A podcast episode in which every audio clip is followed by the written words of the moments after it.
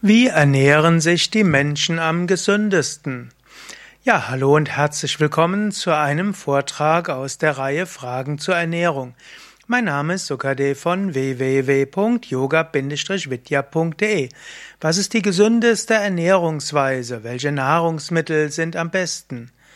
Ja, allgemein kann man sagen, eine Ernährung, die besteht aus Hülsenfrüchten, Gemüsen, Salate Obst und Vollkorngetreide ist typischerweise die gesündeste Ernährung für die meisten Menschen.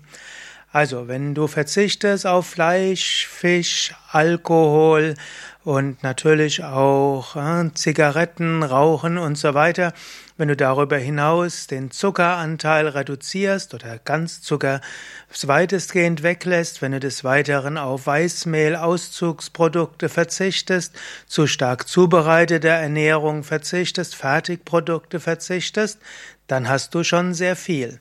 Also zu einem eine gesunde Ernährung besteht aus dem, was du nicht zu dir nimmst, und dann besteht sie natürlich daraus, was du zu dir nimmst. Also eine gesunde, vegane Vollwertkost ist die gesündeste Ernährung.